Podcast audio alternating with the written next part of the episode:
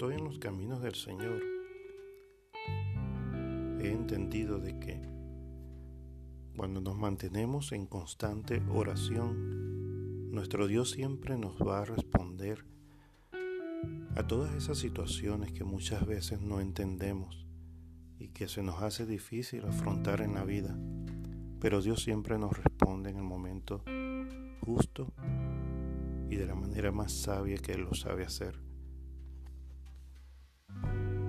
Este podcast que estoy grabando el día de hoy lo he titulado Bienaventurados los que lloran. Y fue, lo estuve escribiendo de la semana pasada, sin saber qué iba a ser la respuesta a una situación que me tocó afrontar el día de ayer con la pérdida de un familiar muy cercano. Espero que estas palabras sean de bendición para todos, que sea de, entendimiento y de consuelo a todos aquellos que lo lleguen a escuchar. Bienaventurados los que lloran, porque ellos serán consolados. ¿Por qué contener mis lágrimas? Si ellas son el reflejo de mi corazón renovado, un corazón que Jesús ha transformado en amor, humildad y compasión.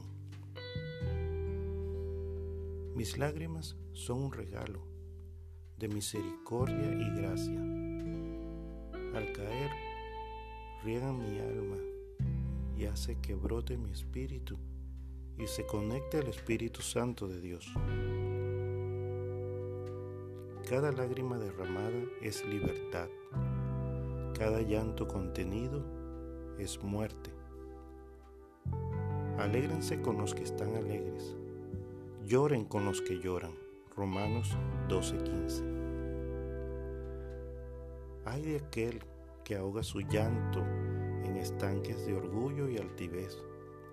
Muerte súbita le dará a su alma y a su espíritu, y endurecerá su corazón.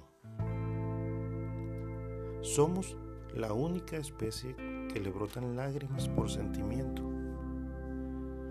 Solo Dios sabe el porqué. Así que a Él entrego mis lágrimas porque solo Él tendrá una respuesta a mi sentir. Lágrimas de dolor para aliviar mi alma. Lágrimas de tristeza para desahogar la pena. O lágrimas de alegría para endulzar el corazón. Pero nunca por desesperanza o temor, porque su amor me llena de fe cada día.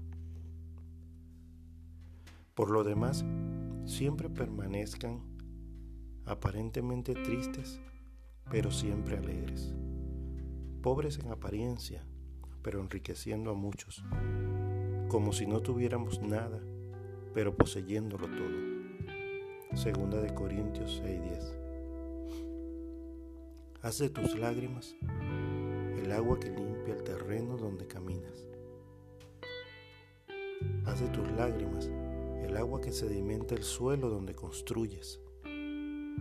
Y haz de tus lágrimas el agua que riega el árbol que dará tus frutos en la vida. Dios les bendiga.